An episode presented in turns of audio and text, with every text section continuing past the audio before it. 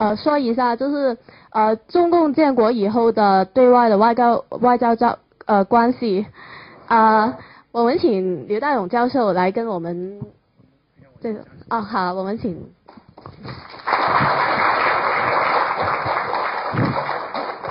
呃，大家知道，文化研究中心这两年组织了一个演讲系列，就是重读中华人民共和国史。那么我想在座的不少听众可能参加过那个类的系列讲座，或者没有参加过的话，大家我们现在有很多讲座已经上了网，大家可以 online 去看。那么，呃，那个系列基本上结束，但是今天这个讲座可以视为那个讲座的一个延续，因为那个系列讲座主要是讲中国现代史。政治史，那么我们今天请来的讲者也是讲现代史，讲政治史。呃，能够请到刘大勇教授是非常呃荣幸、非常幸运的事情，因为刘大勇教授是北大历史系的主任，博导是北京大学欧洲研究中心的副主任，也是教育部高等学校历史教学这个。指导委员会的副主任，那么平时工作是很忙的，那么正好这个暑假他接受我们的邀请，呃，获得了田家炳基金和人文社会科学学院的资助，在我们这里访问两个月，所以趁这个机会我们啊、呃、把他挖过来，请他给我们做这样的演讲。那么牛教授是研究中国外交史的专家，专长。美国、英国政府对华的政策，也研究中国现代史。呃，他的论著很多，呃，本身所以我没有办法一一的介绍，但是有很多有分量的文章发表在像《中国社会科学》《历史研究》等很多这个重量级的刊物上面。那么今天的题目比较特别，讲的是不是一般的外交史，而是说外交史上的一些。弯路，那么这个是刘教授自己的啊创建，所以我们今天很高兴能够请刘大勇教授来给我们讲讲。呃，对，非常感谢吕中立教授这个介绍，他也是我这次来访问的一个主要邀请人。呃，也非常感谢大家今天下午啊，呃，能够抽时间来听我这个讲座。呃，我知道大家也很忙，刚刚开学啊，可能这个要做的事情很多。呃，我能够得到这个呃田家炳这样一个讲学呃计划的一个资助，呃到这里来啊，所以对这个呃田家炳讲学的这个呃基金的设置哈、以及设置人，呃我都很感谢。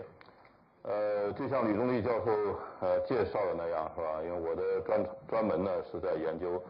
呃。近现代中国的这个对外关系，主要是同几个大国的关系。嗯，现在呢，我就特别的是觉得，呃，大家知道这个中华人民共和国呃建国马上五十九周年啊，明年就是六十周年，一个甲子了。呃，那这个可能从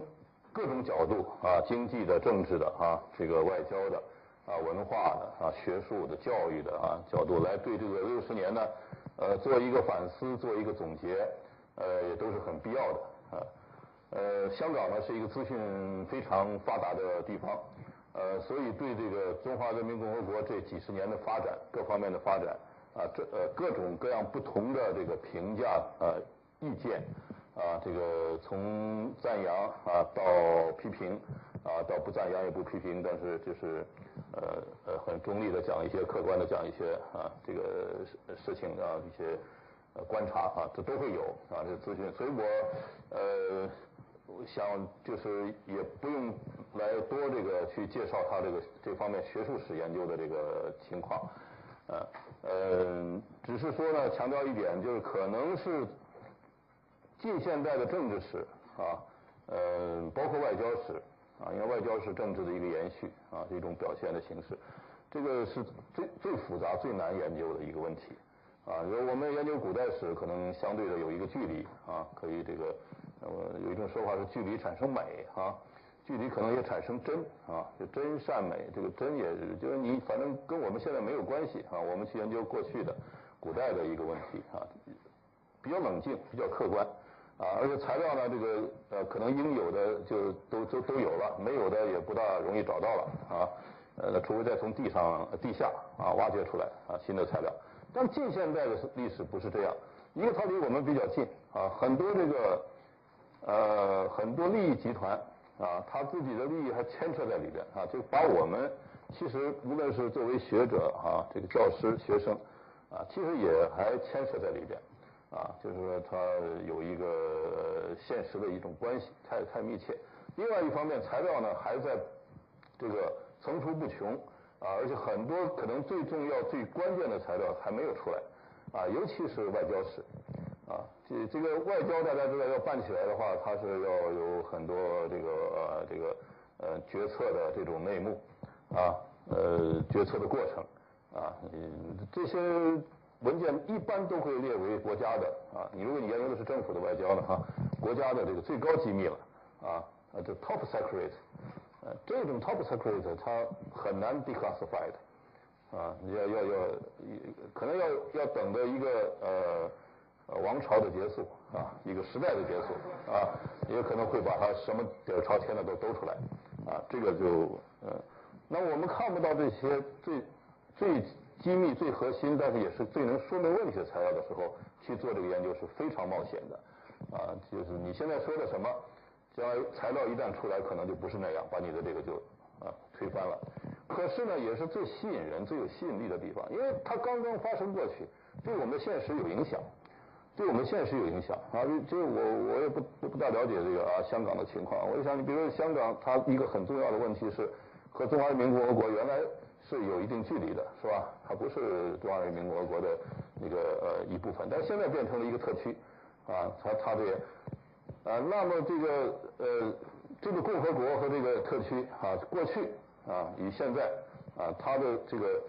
呃对外关系是怎么样联系起来的呢？是吧？怎么样成为这个中华人民共和国外交的一个对象啊？然后又从这个对象成为外交的一个部分，就是你现在你是共和国的一个主体了啊！你你你的这个香港的对外关系是受这个中华人民共和国啊大陆的这个对外关系的影响了啊！这个它很有吸引力啊！我对我们可能就有很多呃想知道的事情啊，想了解我们是从哪里来，我们现在在什么位置，我们应该到哪里去。啊，那这个这个国家了啊，这个国家从哪里来啊？怎么样到哪里去？啊，但是呢，既然它已经几十年了啊，五十九年也好，六十年也好，我们就应该说有一个回顾，有一个反思啊。这个反思不是简单的呃说它发生了什么啊，那个说它发生了什么这个比较容易，而是说它怎么会是这样啊？那么这样的话带来了一些什么问题？带来一些什么问题？啊，造成了一些什么？啊，他为什么会是这样？啊，可能就要问问几个，问几个这个这个 why 啊，呃，这个呃，分析一下他的这个原因，而且呢，可能呃，可能应该是作作为知识分子来讲啊，可能应该是批评啊，要多于这个肯定了啊，这个是很难避免的啊，因为我们总是希望他能做得更更好啊，无论现状怎么样，我们希望他更好。啊，无论过去是怎么样，我们希望我们过去应该走得更好一点。无论未来怎么样，我们希望我们未来啊也能够有一个最明智的选择啊。那这个就要对过去做一个呃很好的探讨哈、做一些批评性的探讨。所以我的这个题目呢，就是要对这个重大外交决策进行这个历史的反思啊，历史的反思，就是说原来思考是怎么样，这个是另一回事啊。我们现在再重新要思考一下啊，反过去再思考一下。看看过去的一些看法、一些想法对不对？一些过去的一些做法对不对？这里面大概分了十一个问题哈、如果这个呃呃，我我尽量讲完，但是呢，这个时间呃，如果是来不及的话呢，我我也希望还是尽量留一些时间给大家来呃进行这个呃呃呃 Q Q A 哈，就是答咱们提问答问哈。我们首先要了解中中共外交的它的这个。呃，来龙去脉，它早期的这个呃怎么形成的？形成的时候，它它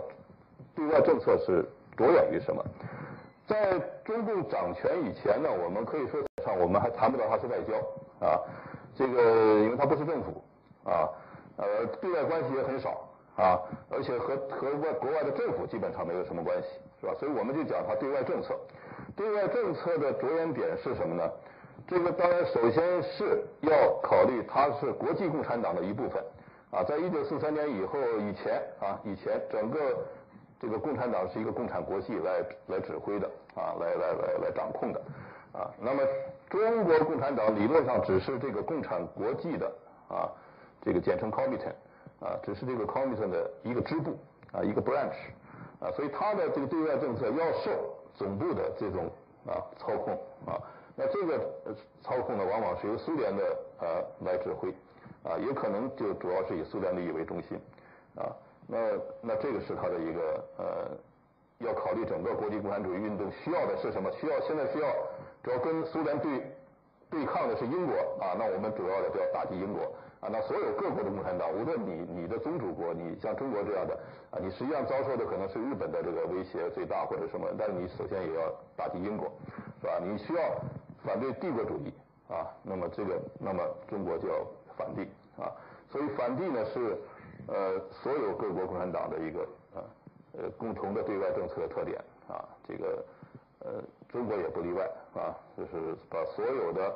呃发达的资本主义国家啊向全球的这种扩张啊，包括特别是对东方啊这个呃落后国家、附属国、殖民地、半殖民地的这些经济政治方面的扩张啊，都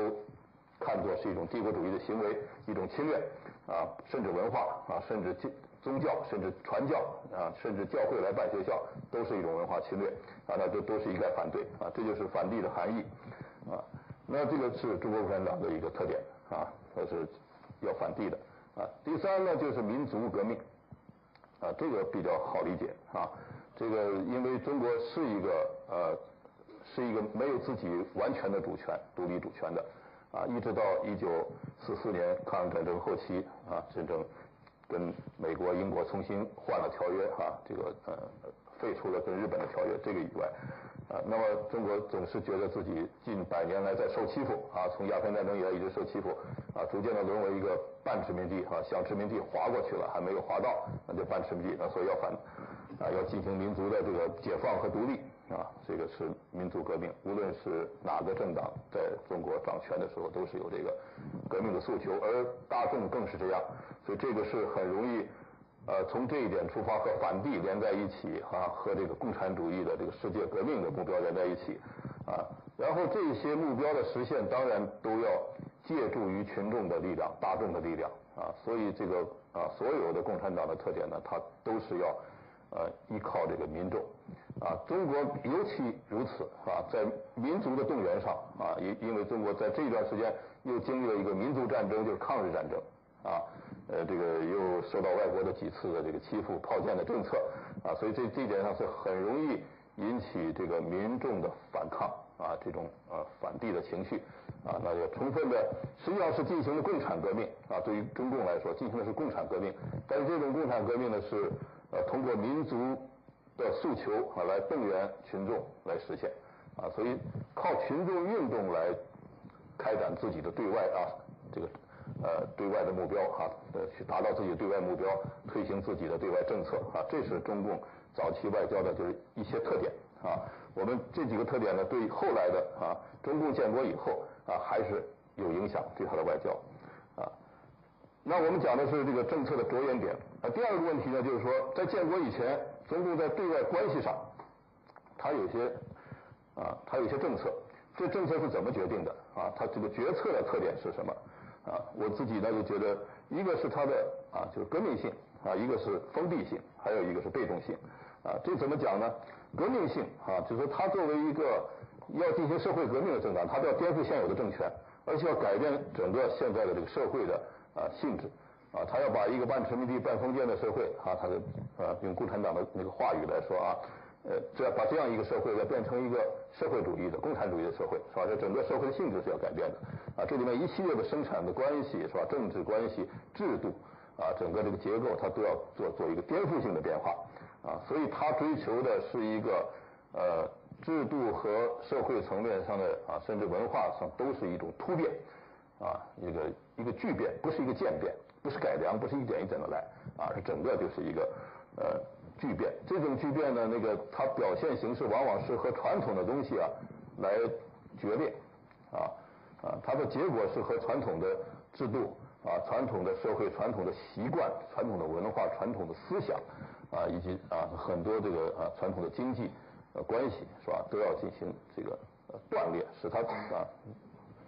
断然的就出现一个新的关系，旧的就抛弃了，啊，它不是追求它的延续性，追求它的这个这个呃呃呃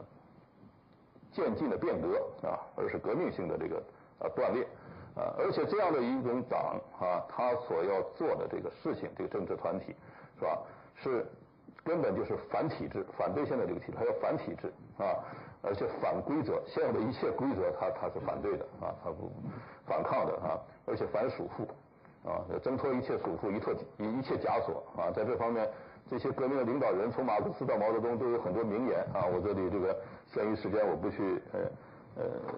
去去复述这些啊。所以这种革命性，大家就注意，它是一种颠覆性的，所以要追求的突变，一种巨变啊，是是是要。啊，是要使一切都造成一种断裂的发哈，去再去发展啊，它是反体制啊，反这个规则、反束缚的啊，这就是它的革命性的一些特点。这特点体现在对外关系上啊，体现在对外关系上。我们后来慢慢慢慢会讲。还有一个问题就是可能忽视的，就是它的封闭性啊。中共虽然是国际共产党的一部分，我们说啊是共产国际的一部分啊，但是它和呃，可能这个西方欧洲的一些共产党不一样啊，的它是在中国，而且不是在大城市，啊，中国本来已经是呃世界的一个呃，我们自己当然认为是中心啊，是中国嘛就是中中央之国了，是吧？啊，那实际上在在大家知道，在世界的近现代现代化的这个发展当中是个边缘的地方，呃，但但是问题是中共它还不是在城市里面啊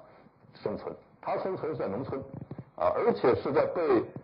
封锁的啊，被孤立、被包围、被不断的围剿啊，到处围剿的这样的一个呃呃，往往是山地边缘地区的农村，哎，哎，这个呃，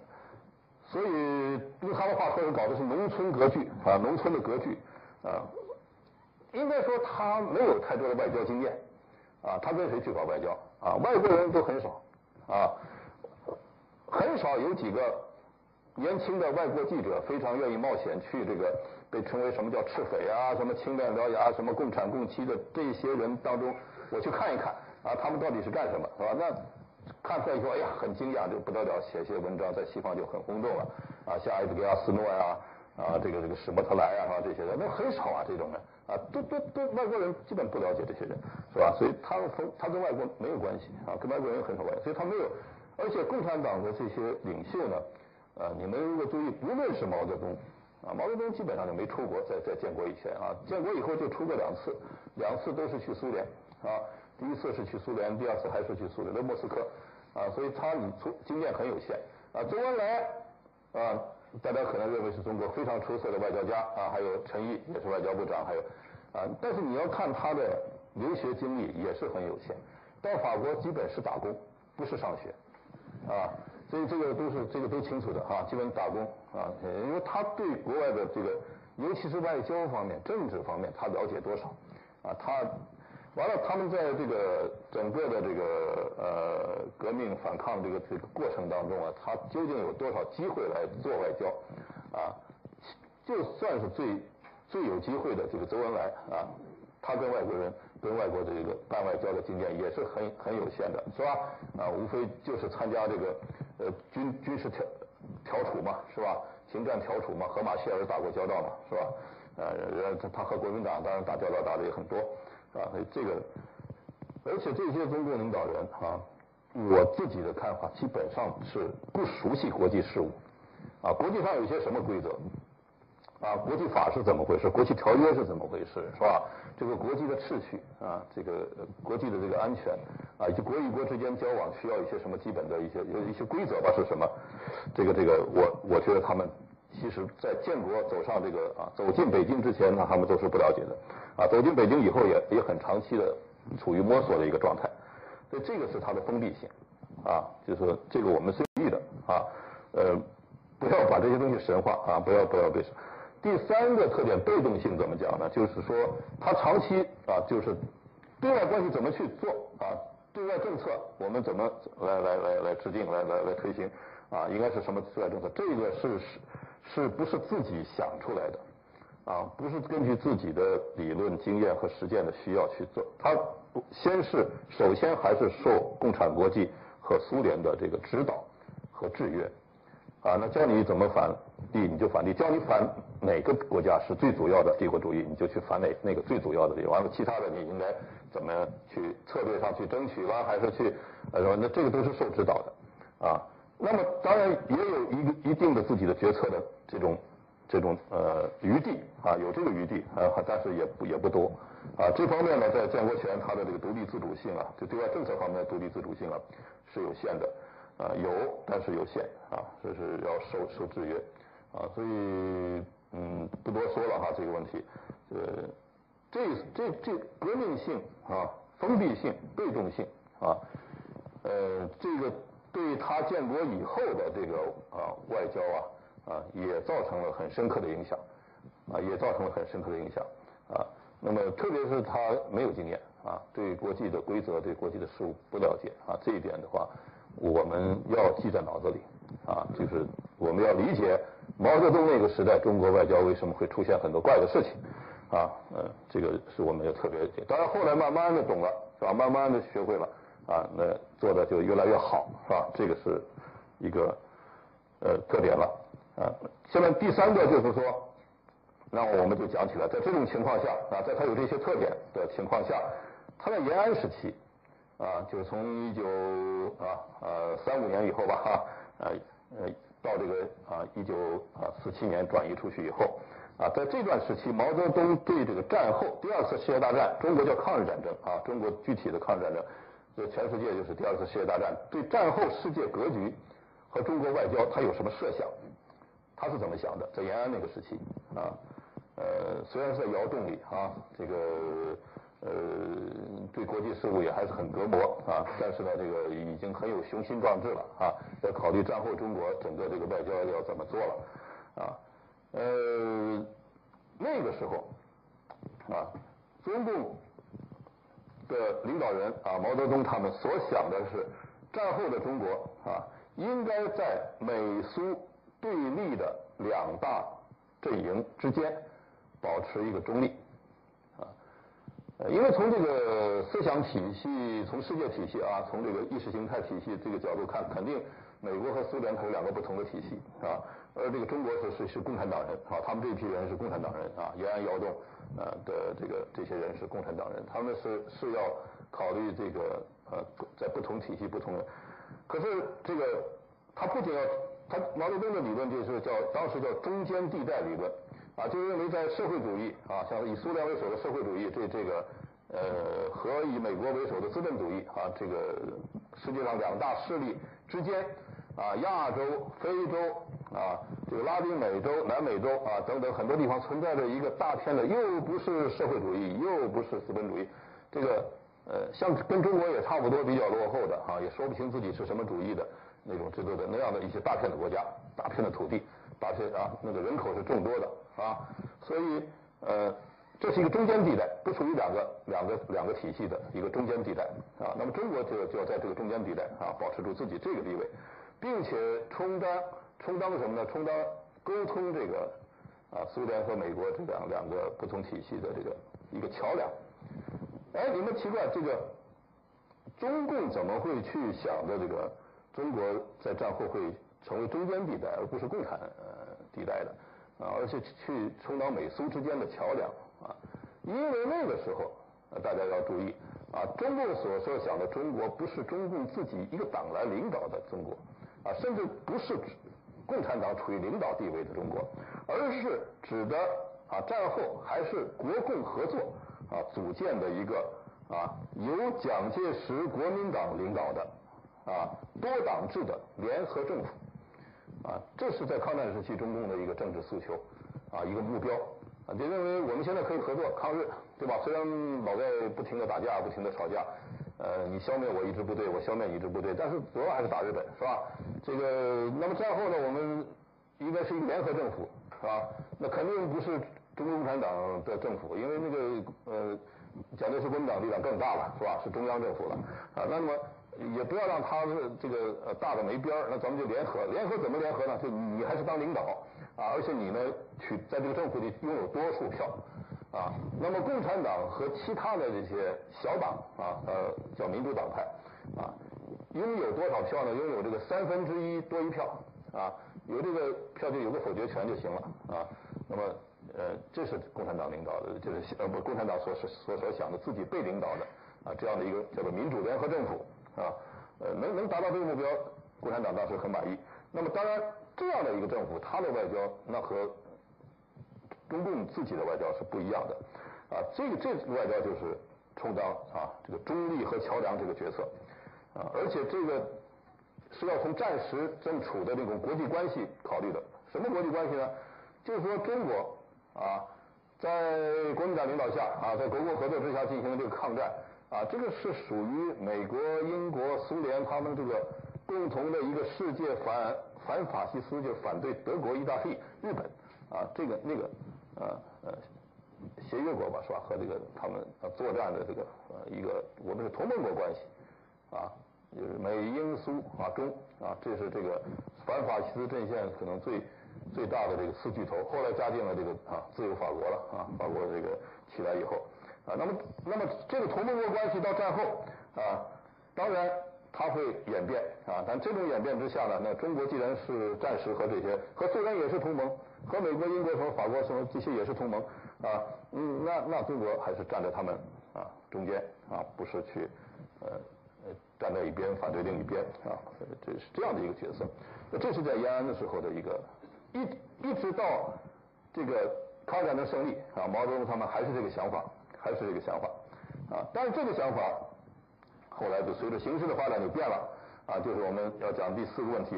啊，它就是从联合政府到人民民主专政啊，这个啊对于政权的性质的这个设想变了以后，外交也就转变啊，因为大家知道战后这个和谈没有国共的和谈没有谈成啊，那么国共就破裂了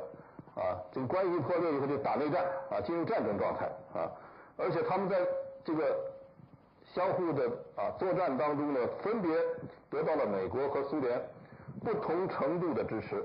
啊。那这个呃支持的程度是不同啊。这个苏联给中共的支持呢，远远比不上美国对国民党的支持啊。但是毕竟他是支持了中共啊，美国也支持了这个国民党啊。这个这个呃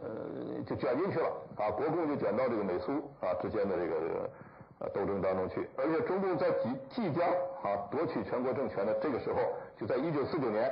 啊，这个时候对美国对苏联的关系和一九四五年、一九四四年那时候的关系已经变化了嘛，是吧？啊，一个是站在自己敌人的一边啊来打自己，是吧？在中共眼中，这个国民党的这个枪炮、子弹什么这个顾问啊，这个呃呃飞机、大炮，这些都是美国是吧？那他不会认为美国是一个中立的。啊，角色，啊，那么这个而苏联呢，哈，至少给自己提供了一个稳固的后方，啊，给自己也提供了一定的这个武器弹药，啊，这个而且啊，有一有一定的这个思想上的指导关系，啊，那么对美对苏的关系已经有了变化，而且这个时候中国要建立的就不再是那个国民党蒋介石领导下的多党制的民主联合政府了，是吧？是要建立一个就是东欧式的那种，啊。共产党一党独大啊，或者啊呃，即使不是一党制一党掌掌权啊，是多党制，但是共产党来绝对是一个大党，绝对是处于领导地位啊，而且是对政权实行绝对控制的那样的一种叫做人民民主专政啊，这样的一种政权方式啊，这种方式从一九四五年以后啊，在东欧啊，匈牙利呀、保加利亚呀、罗马尼亚呀，是吧？呃，这个呃呃，东德哈，德国的东部的这这这苏联占领区的这一部分呢，是吧？在在一系列的国家就出现了，已经出现了，南斯拉夫是吧？阿尔巴尼亚啊，都是这种政权模式啊，所以就不再是多党制的联合政府啊。而美国和苏联从战时的盟国啊，已经变成了什么呢？变成了冷战，冷战的时间的这个互相敌对的这个两极了啊，开开启了一个从一九四七年开始开启了一个国际冷战的格局。所以在这种形势下，是吧？内外形势都变化啊，关系也在变化。那么中共的外交战略就需要重新定位了啊，重新定位了。到底它的呃我们的国际地位是啊应呃就中共的国际地位到底应该是什么？所以第五点，我们就是要讲中共建国的时候啊，面临的这个外交战略的选择是什么？啊，他这个在国际战略上是有选择的，不是没有选择啊。很多人认为没有选择，只能是对苏联一边倒，就是中共实际做的那个就是唯一的选择。我自己看法呢，这个呃有选择的余地啊。这个从理论上讲呢，至少有四种选择啊。一种选择就是低调的中立。啊，对苏联要亲啊，那当然都是共产党啊，没有问题，这个亲苏。但是对美国可以和，啊，不是说非要跟美国打，啊，对立，啊，即使对苏联亲的话，也可以跟美国和，啊，这个所有的包括苏联在内的共产党国家，啊，呃，包括东欧这些国家，啊，也都做到了，就跟美国还是有外交关系，有这个啊一般的这个经济贸易关系。呃，互派大使，互派这个什么的，这个是是共也是共产党国家，但是可以做，啊，就是一种呃，对中国来说就是选择一种低调的中立，啊，对苏联偏一点，啊，亲一点，啊，但是对美国也不是闹那么僵，啊，不是敌不是完全敌对，这是一个选择，啊，这种选择呢，当时确实在中共党内的高层当中，啊。以及在一些这个呃比较亲共的这个我们叫做民主人士啊，包括从国民党阵营分出来的，像张治中啊他们这些人都向毛泽东建议过，啊，就说也别卷进美苏之间的冷战去啊，我们和苏联要好的没问题，但是和美国也别也别坏，啊，就是一般的以关系还是得保留，啊，这个这种选择是当时提出来的。第二种选择那就是一边倒啊，我们就联苏反美。啊，对美国采取一个反对敌对的态度，啊，这这是中国呃一个选择。第三种选择就是一种高调的中立，啊，就我还是站在美苏之间，啊，但是我可不是亲苏和美，啊，我是反苏反美，又反苏又反美，啊，这个这个这个可不得了啊，这个这个这个立场啊，这个很硬的啊，哎，那个是中国很了不起了啊，那个第四个选择啊就是。后来我们叫做一条线战略，也是一边倒，但这一边倒不是倒苏联，而是倒到美国这边去啊，跟美国结成什么一条线，就是从美国、加拿大到日本到中国啊，一直过去到欧洲，结成一个共同对抗这个北极熊啊，我们管苏联叫北极熊啊，对抗北极熊的一条啊统一战线啊，这个共产党是很喜欢统一战线啊，我们就就正好在地理位置上，在世界地上是一条线啊，这个这个。从理论上讲是存在这四种选择啊，从实际上看呢，呃，后两种选择啊，可能是在当时来讲似乎是不可思议的啊，呃，实际上中共领导层呢也根本就没考虑后两种选择，当时是吧？呃，只是在这个前两种战略当中去考虑怎么选的啊，但是我们要是把这个眼光看放远一点，从历史的角度来看。看这个后来发展的这段历史，我们马上就会发现，一九四九年的时候没有做，一九五九年的时候，中共那个可就开始了啊，这个第第三种高调中立的选择了啊。中共那个时候，在一九五九年，它的内忧，从一九五九年到六零六一啊，就这段时间啊，就中共在做这个啊。新的选择的时候，它的内忧外患，其实在我看来，并不比一九四九年轻哎，啊，在某些方面啊，比那个一九四九年可能还重，啊，还严重，啊，比如说在对美关系上，一九四五年的时候，对美关系是还可以灵活的，啊，是有调整，可以跟美国比较好一点，啊，不断关系，啊，就不不不切断关系的这种这种选择是有的，这是存在的。啊，美国政策一会儿我要讲到是吧？对中共也不想这个太敌对，啊，对台湾也不想去太去管啊这个事儿，啊，这但是，一九五九年呢，美国跟中国已经就是就是敌人了，啊，孤立、封锁、围困，是吧？这围堵 containment，啊，这个这个，而且打了一场仗了，已经在朝鲜，是吧？这个对中国非常敌视啊，就认为中国很好战啊，这个这个不爱理你，拼命就是孤立你、冷淡你啊，呃，让你这个觉得没意思啊，这是美国这个呃那时候很狠的啊。所以五九年、六十年代初都都是这个情况，就是这这，而这个时候中共党内的高层矛盾，大家知道啊，一九四九年的时候并没有表面化，没有尖锐化。是吧？啊，尤其是经过四十年代中期那个延安整风啊，啊，这党内高层相对来讲还比较一致了，啊，但是到五九年的时候，党党内已经经历了两次重大斗争啊，一个是高岗饶漱石的问题，是吧？一个是彭德怀反党集团所谓，是吧？啊，呃，这个党内高层矛盾就是毛泽东那个时候搞阶级斗争，是吧？不仅在这个文化界、知识界，什么反右思想改造，什么这个。三反五反，这个正反啊，肃反啊，这个搞了一系列的政治运动。这个社会矛盾已经很尖锐，而且党内的这个矛盾也很尖锐，而且在党中央啊，中央委员会、中央政治局里边啊，已经被毛泽东认为是出现了这个阶级敌人啊，反党反党集团啊。所以党内矛矛盾，这比四九年也严重得多。而且经济情况是吧？四九年中国是穷啊，一穷二白，但是五九年中国怎么样呢？啊，五九年以后，大家知道中国大跃进啊、人民公社这些做了以后，呃，经济非常糟糕了，是吧？就是开始走下坡路，啊，这个严重的失调啊，而且大饥荒马上接着就来，啊，这个到底这个大饥荒给中国造成了多少啊多严重的这个死亡？呃，不知道现在有没有个准确的数字，是吧？有说两千万的啊，甚至有说三千万的啊，但这个当然都不准确。啊，可是饿殂遍地，这个是没话没话说的，肯定是这样的啊。就中国经济上这些比四九年还是要严重啊。而这个时候，中共却敢于开始走向这个啊反帝反修啊，也就是所谓反美反苏啊。帝国主义就是以美国为首，是吧？修正主义是以苏联为首啊。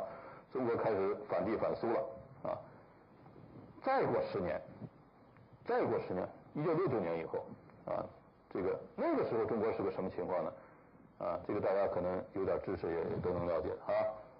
中国在干什么？哎，文化大革命，文化大革命是中国的一个什么标志？是一个就是空前的动乱吧？啊，而且呢，就是从政策角度来说，从对内也好，对外也好，是左的高峰啊。左倾就我们用左右来来来形容啊，当然不是说呃像我们在国外的这个这个左右是无所谓的，大大家呃开议会，咱们现在是议会，这个左边这个同学都是左派是吧？右边同学都是右派啊啊，在中国政治术语里，这个左右它是很有政治性的哈，就是说它非常的激进到了那个高高点啊，这个这个呃把人家这个英国的这个代办处什么的烧了是吧？国外的这个呃使馆都在造反，大使靠边站。是吧？这个普通工作人员来当这个红卫兵，造反派完了掌握这个领导权，啊，所有的这个国家的大使不是所有的国家的这个政府不是帝国主义的，就是修正主义的，要不就是这个封建主义的，啊，或者是反动派，啊，所以都要斗，啊，到时候要斗，四处出击，啊，保卫这个五星红旗，为了这个保卫五星，因为你在这里砸人家的大使馆，人家去砸你的使馆，是吧？你就来保卫五星红旗，啊，所以就。呃，也也也有受伤的，也有也有也有什么的，是吧？出了很多这个呃呃英雄啊啊，那个时候这个呃中国左到极点，可是就在这个时候，哎，这个哎，居然中共领导毛泽东啊，能够毅然决策去联合帝国主义的头子美国啊，就跟美国要要要要要要和好了啊，要邀请这个呃。大家知道了一系列的这个举动了哈，去去去请美国的这个总统来访问啊，要联合美国去干什么呢？反苏啊，要联联美反苏了啊，就是我们说的这个啊，这个第四种选择也有了，是吧？第三种、第四种都是在这种你你看着是不行，没有的情况下，他就有，他就敢做啊，呃，而且呢，大家可以看看又。从四九年建国啊，我们经历了四十年啊，到其实在呃一九七九年一九啊八十年代初期就开始，但是到一九八九年我们完成的啊，就是八九年的标志就是戈尔巴乔夫啊，苏联的那个那个那个呃总书记戈尔巴乔夫到中国访问嘛，那个标志着中苏关系的正常化是吧？在这之前，当然中苏关系就已经开始走向正常化。那在这个时候，中国做的新的外交选择就是确立了。对美也和，对苏也和，啊，这对美苏双核低调中立这样一个方针，啊，也就是说，啊，把建国之初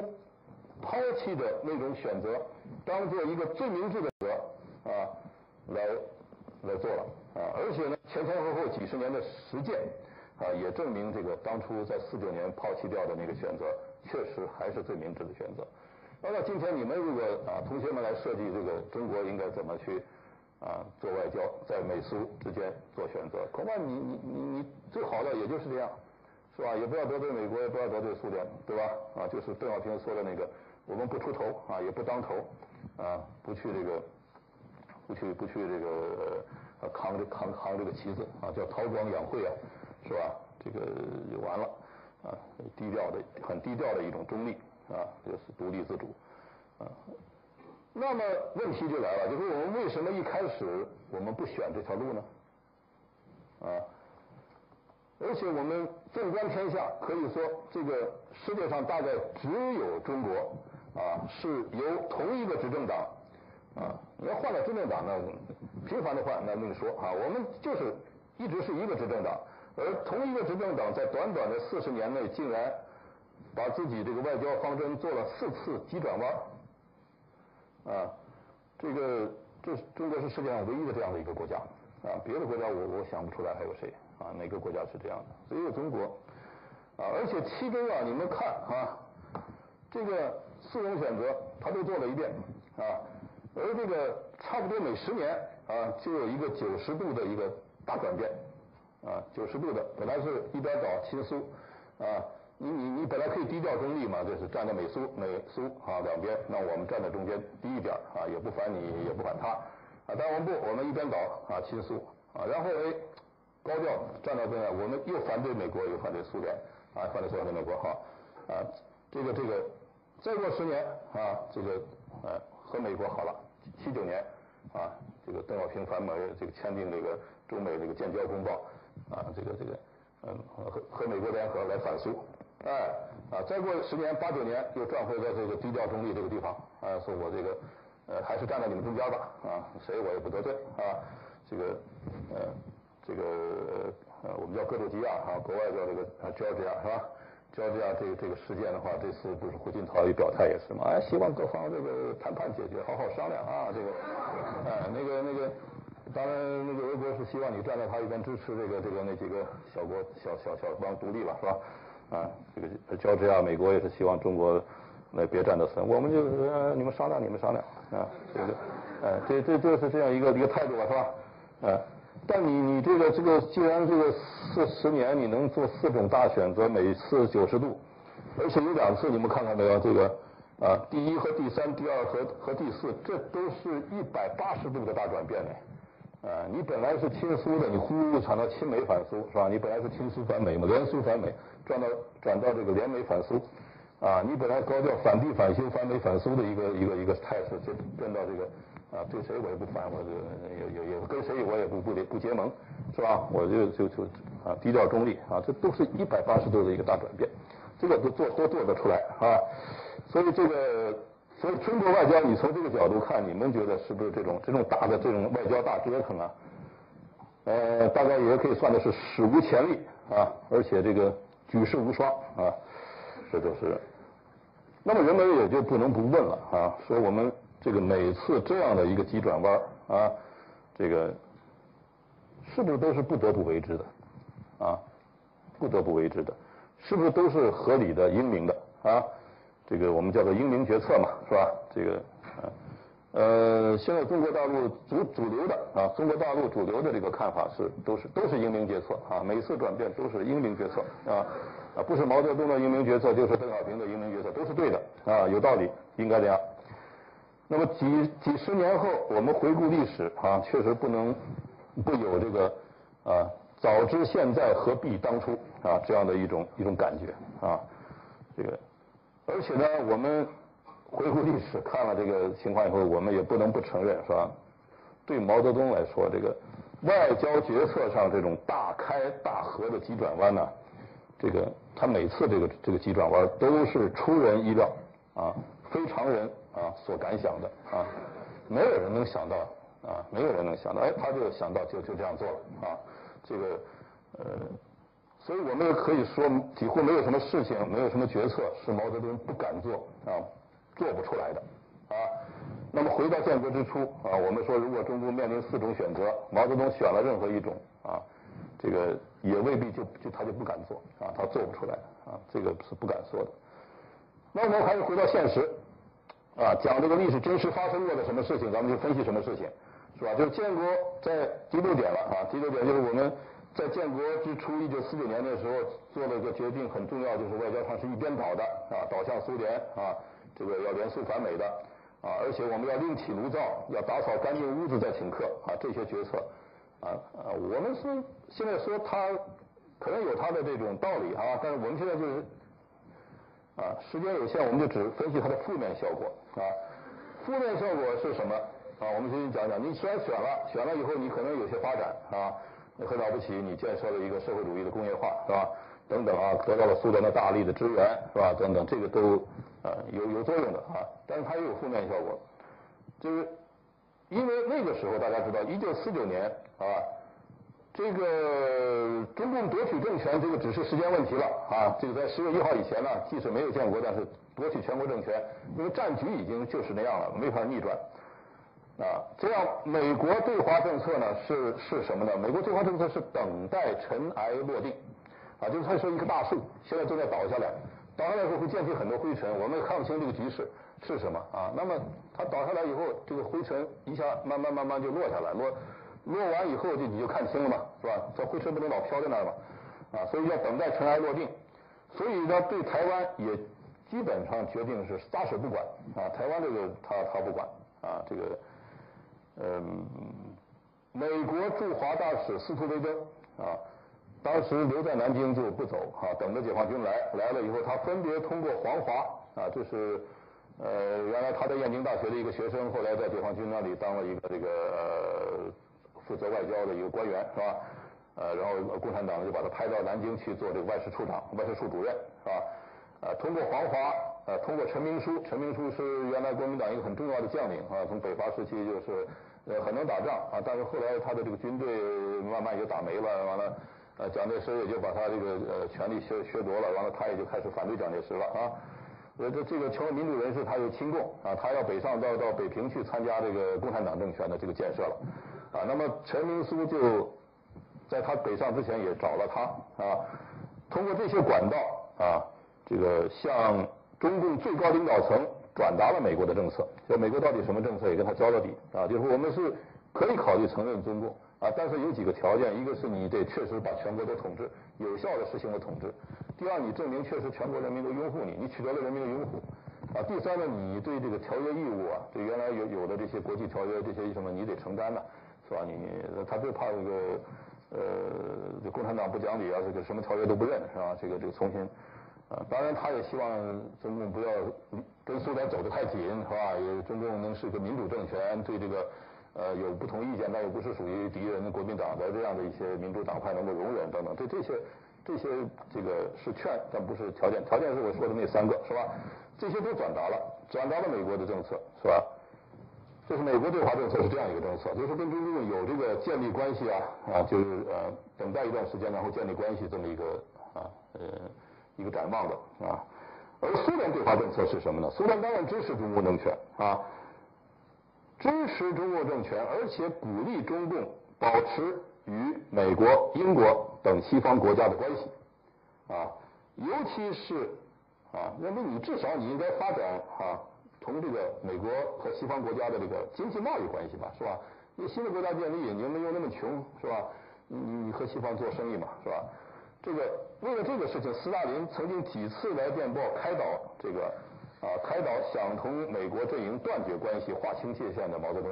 啊。这个当时他派了这个政治局委员米高扬到西柏坡啊，西柏坡去说是了解中共的情况，听取中共是那个要求的时候。实际上也转达了这个意思啊，就就说呃，当然那个苏联是是是这么一个政策啊，这个是现在的电报啊，现在的文件已经可以证实的。但是呢，就是毛泽东，毛泽东不这么想啊，呃，他一方面担心啊，他不能取得苏联的这个信任和大力的援助啊。如果我是又跟美国保持点关系，完了再再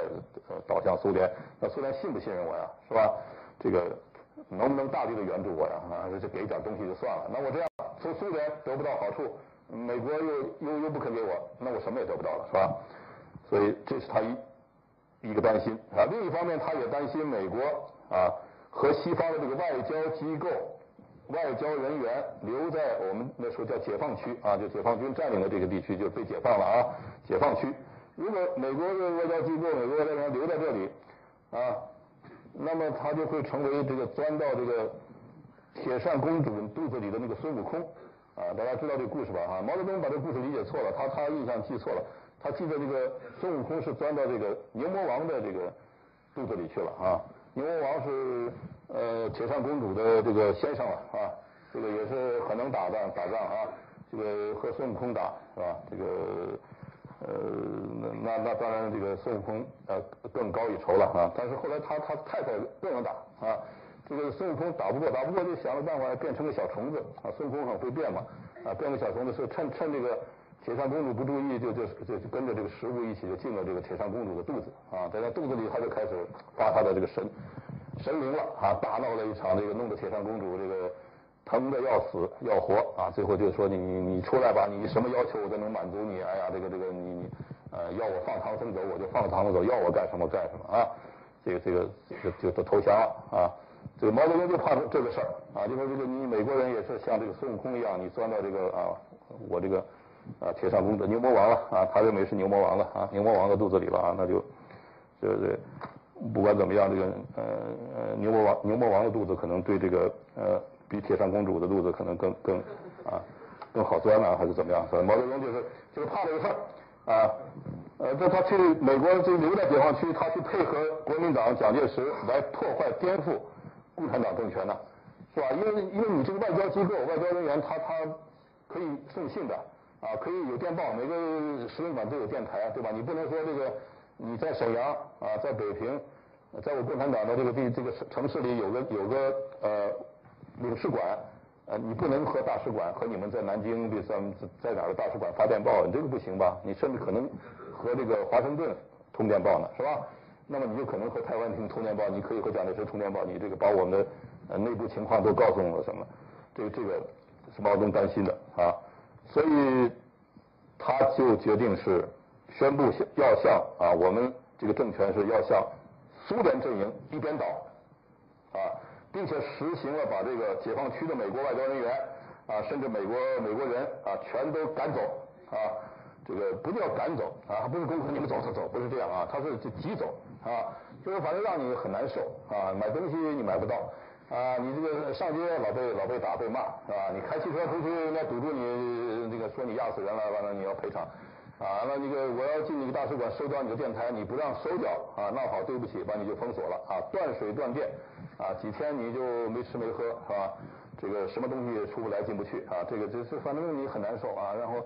呃，然后也不承认你是外交官，我跟你没外交关系是吧？你什么外交官？你是国民党的那个外交官，你不是我们共产党的是吧？所以你是什么侨民啊？所以你们这些领事什么总领事这都是普通侨民啊，所以不给外交官的待遇啊，当侨民看到，哎，他最后弄得很。人家也看出来你是不想让我们留在这儿啊，那也待不下去啊，所以给全部挤走啊，这就是所谓这个啊，这个这个所谓打扫干净屋子再请客啊这样的一个政策。就是我现在解放区啊，我们这个地方不需要这个你们这些客人，是吧？你们先走吧啊，你们走了，我们就来打扫这屋子啊，什么呃国民党的这个特务啊，什么土匪啊，什么这个。呃，坏分子啊，什么坏蛋，我们都给他清除啊！帝国主义的走狗，我们都把它找出来，清除掉啊！然后这个屋子干净了啊，干净以后我再请你进来啊！你来吧，来来了以后，你的特务也没了，你的这个什么内线也没了，你的你的这个走狗也没了啊！全是我们共产党的这个这个拥护者啊！我们不怕你了啊！所以你就来，就打扫干净屋子再请客啊！这个而且呢是不承认已经有的这个中外条约啊，原来这些中外条约在在在在毛泽东共产党看来都是不平等的啊，所以另起炉灶，我们重新，你想跟我们好吗？那我们就重新谈判这个新条约，这个就是咱们平等了啊，这个平等互惠的新条约啊，甚至连中国原有的这个外交官，中国政府原来有一批外交官啊，这个他都不再录用啊，啊，觉得这些外交官不行啊，他要采用什么人呢？就从解放军里面去找一些敢打敢拼啊，而且当然也有一定文化基础啊这样的一些将领啊来搞外交啊，所以你们注意啊，中共那时候啊五十年代啊这个从外交部的领导到这个驻外的大使啊参赞，这很多都是解放军的将领，原来在部队上带兵打仗的。啊，毛泽东认为，嘿，这你们好，你们不要怕，没什么外交知识，没什么啊，那个这个这个什么，你你们你们敢斗啊啊，敢跟他吵架，而且你们不会跑啊，不会这个跑到国外不回来了，是吧？你们，所以这个叫另起炉灶啊。那么大家可以看出来啊，这个这个，这都农农民的办法，对吧？啊，什么一边倒啦，一边打扫干净屋子再请客啦，什么这个另起炉灶啦，这是咱们农村啊农民的这个啊。这些家里就是这么做嘛，是吧？嗯，毛毛泽东就是这个农民的这些想法啊。你要说他很懂外交，很懂国际关系，很懂这个，很很讲这个继承性啊，这个他不不不要这个。这样的话，就在当时中国啊面临的其实是一个非常复杂的、非常复杂的国际环境啊。那这冷战那样一个国际环境，那么每年都会出很多事儿啊。在这种环境下呢，毛泽东这个。决策的这个外交三原则，我们叫做啊，就这三句话就是外交三原则。对于刚从农村走进城市、走上国际舞台的中共来说，啊，平心而论，是一个最简易可行的办法啊，很简单这一些啊，你很生动啊，你一说都懂啊，这个你没有多少文化的将领一听也也懂也能理解啊，而且呢也也容易做是吧？把你挤走还不容易吗？是吧？你说这个东西想建立关系不容易。是吧？想搞坏关系那很容易，是吧？呃，你说这个，呃，这这都很容易做啊，这是一个简便易行的办法啊。但是呢，这个简便易行的办法未必是一个最好的办法啊。呃，这个办法其中最大的问题，它就是对美国关闭了直接交涉沟通的这个正常的外交管道啊，关闭了。啊，你本来两个国家之间呢，啊，两个政府之间，你要有一个能正常沟通信息的，是吧？这样一个管道，你要你这样的话就没有了，啊，那么这就马上引起了一系列的这个严重的负面效果，啊，一系列的负面效果，啊，呃，当然和英国还没有，啊，因为就是因为有有有有咱们香港在这个，啊，香港是一个很大的问题，啊，是英国很不能放弃的，啊，所以他不愿意跟着美国就。呃，完全的把这个外交呃关系跟中国就就就就断开，啊，他还是对中共做了很多这个让步，啊，这个也也做了很多忍受，啊，那中共当时也是考虑这个香港问题不能，啊，不能够这个那那么简单的解决，啊，还是要保留香港，那保留香港还得保留英国的这个跟英国的联系，啊，所以跟英国。呃，继续保持个外交关系，只不过因为英国同时也跟台湾有关系，在联合国又不支持中国，啊，不支持中国大陆恢复这个联合国代表权，啊，所以这个中共就决定跟英国不不是那种最高的大使关系，啊，大使级的关系，而是代办级的关系，啊，呃，但是总还是有个外交机构人员在，啊，美国就没有了。那么我们现在就要问说，如果我们即使说应该啊需要和。啊，苏联建立一个友好、同盟、互助的这种关系啊，友好、互助、同盟的关系，我们是不是就要付这么大的代价啊？就中国你要付这么大代价嘛，是吧？这个至少苏联方面没有要求你付这个代价，没有要求你一定要跟美国断了关系才能跟我好，是吧？苏联没有这个要求，是吧？那苏联反而是劝中国保持同美国的正常关系啊，就像苏联和东欧国家。保持着跟美国的正常关系一样，啊，那么中国为什么毛泽东这么主动的去啊付这个代价呢？啊，这个代价马上就看出问题来，就是说我们要讲的第七点就是对美高峰上决策的这个失误啊，它马上就产生了这个问题啊，这个问题在什么地方呢？就是说马上起的一些负的效用，一个就是说美国的民间、美国舆论啊以及政界对新中国这个敌意啊就抬头了，原来呢这个。其实对国民党政权是非常批评的，非常啊，对美国的舆论、美国的公众啊、美国政界，就说这个政权第一独裁、专制，是吧？不民主啊，要腐败；第二就是腐败，啊，这个贪污啊；第三的话，军事上无能，是吧？我们给了他这么多钱、这么多武器、这么多军火，最后都送给共产党了，是吧？这个这个这个不让给了啊，因为将来都给了共产党，将来共产党还打我们了，是吧？呃，这个政权不同情美国，是吧？但是对中共政权反而有一些比较了解情况的啊，啊，美国的军人、外交官，说共产党政权还比较清廉啊，说这个政权比比这个国民党还民主、清廉，还得到人民的拥护，至少是吧？说这个看来不光是农民在拥护他，和知识城市里的这个呃知识分子啊，什么青年学生啊，这也都很狂热，是吧？这很很很喜欢共产党。哎，说这个你也不能说共产党就就就就完全是，所以有这个。呃，美国有这种舆论，但是你这么一做的话，以后这个马上对新中国就不利了，是吧？这个敌意就抬头，啊，他们日益严重的开始质疑美国的啊，当时那个现行的对华政策，啊，就是你你真的要要要什么等尘埃落定吗？是吧？真的要对台湾撒手不管吗？是吧？啊，这个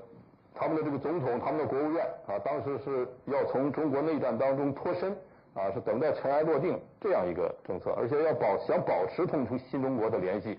啊，这个原来是不想撤走在解放区的这些外交官的，想留下的，是吧？而且伺机啊，等待机会跟台湾脱脱钩啊，结果这些政策啊，就总统和国务院的这些政策，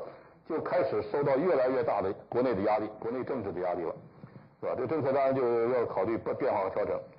啊，另外呢，就是一个马上起到的副效用。就是在朝鲜战争的关键时刻，朝鲜战争的关键时刻，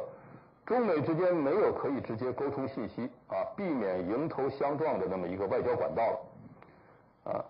中国方面当时的这个底线就是说，美国方面的军队不能越过三八线啊，包括你你你你，因为美国那时候不是不是叫美国军的，叫联合国军呢，啊，它有十四个国家呢，是吧？包括韩国啊，但是你们不能越过三八线，越过三八线我们就要出兵就要管了。是吧？你不你在三八线那边打，我们不管，是吧？这个底牌想交给美国，那没有渠道了啊！美国外交官都被中共挤走了，是吧？那请谁捎给美国去的？那就请了当时驻就是印度的大使啊，驻印度驻中国大使，啊，请印度呃印度驻联合国大使潘尼加啊。这个中国认为印度是一个中立国，但是美国不认为印度是中立国，因为印印度那个时候是偏袒这个中共的。啊，所以这位大使，印度大使并不能得到美国方面的信任，啊，所以你捎来的话到底是中共的意思还是你们自己的意思，是吧？这就不许我们过三八线，凭什么，是吧？呃，那么中共这这个这个信息没有办法啊，通过一个可靠的、能受美国信任的这么一个渠道去去传递，啊，而而找的印度大使传递的印度大使不受美国信任，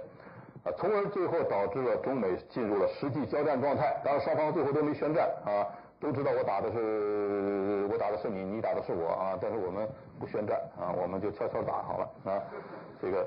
呃，这这这个到进入了这个，那么两国的关系啊，以及台湾问题，都为都因为这个双方在朝鲜战场上的交战了，所以就走上了一个绝路，走上了绝路。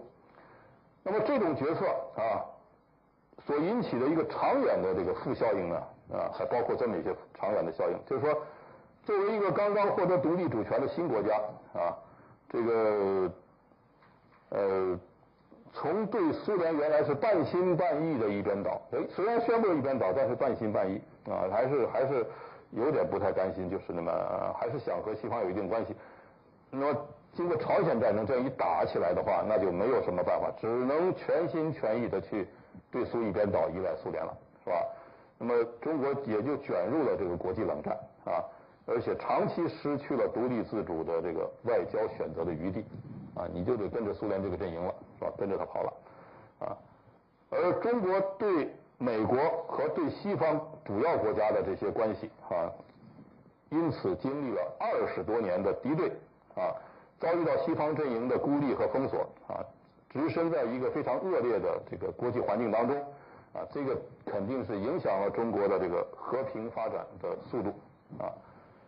呃，第三个长远副效应，当然就是也是看得很清楚，就台湾问题成为这个遥遥无期的这样的一个民族的伤痛啊。